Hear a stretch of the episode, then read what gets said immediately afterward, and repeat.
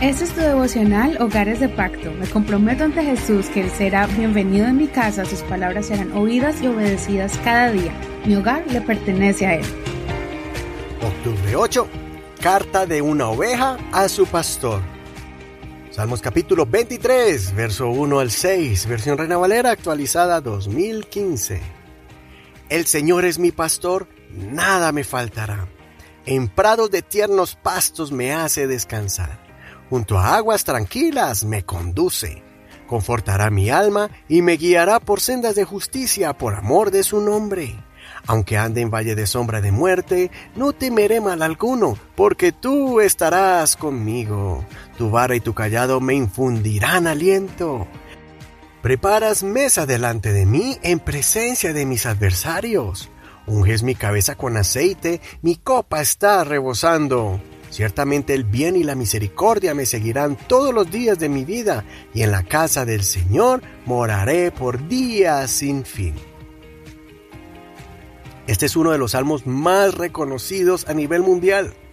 Tanto creyentes como agnósticos y hasta ateos han escuchado este salmo. Podríamos decir que este es uno de los pasajes bíblicos más famosos de la Biblia. Pero, ¿qué es lo que lo hace tan atractivo para aquellos que han tenido la oportunidad de leerlo? Puede ser por su forma poética en que está escrito, también por la intimidad que existe entre el escritor y el que lo escribe.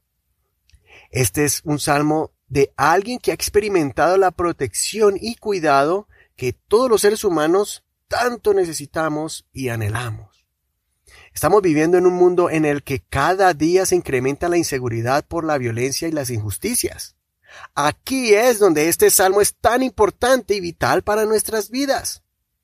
También es fácil comprenderlo porque la analogía es la de una oveja alabando el cuidado de su pastor, mostrando aquí que nosotros como seres humanos somos frágiles y dependientes de un continuo protector, 24 horas siete días a la semana.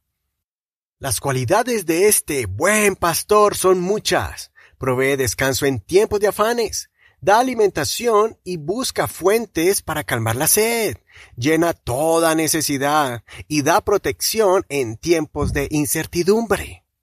En los momentos más oscuros de nuestra vida, de tristeza, de dolor o momentos depresivos, Él se hace presente, nos deja sentir su presencia, aunque no veamos muy bien el camino ni sepamos a dónde ir. Como ovejas, la vara es un instrumento de guianza. El callado ayuda al pastor para rescatar ovejas que han caído a un hoyo. La autoridad de Dios en su palabra nos da seguridad, pues las promesas de Dios son seguras que nos guían y nos socorren.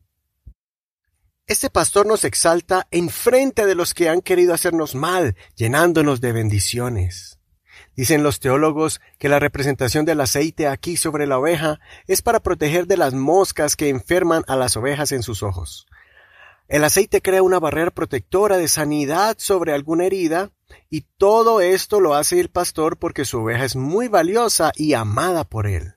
Asimismo, el Señor nos sella con su Santo Espíritu para protegernos y elegirnos como parte de su redil. Por último, este pastor tiene dos perros ovejeros, que ayudan al pastor a guiar a las ovejas y protegerlas a la misma vez de los devoradores. El bien y la misericordia son cualidades de Dios, que son como regalos que siempre nos van a acompañar. La bondad y la verdad de Dios son guardianes de nuestra alma y corazón. Y así es que permaneceremos por siempre en su presencia. Estaremos con Dios en la eternidad y nada ni nadie nos podrá separar de su grande amor. Considera. ¿Te sientes parte del redil de Dios? ¿Estás dentro del rebaño o lejos de él?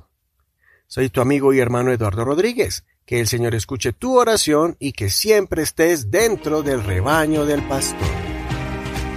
Muchas gracias por compartir este tu devocional favorito y recuerda que nos puedes escuchar en cualquier plataforma de audio como Spotify, Google Podcast, Apple Podcast, Spreaker, Deezer y muchas más.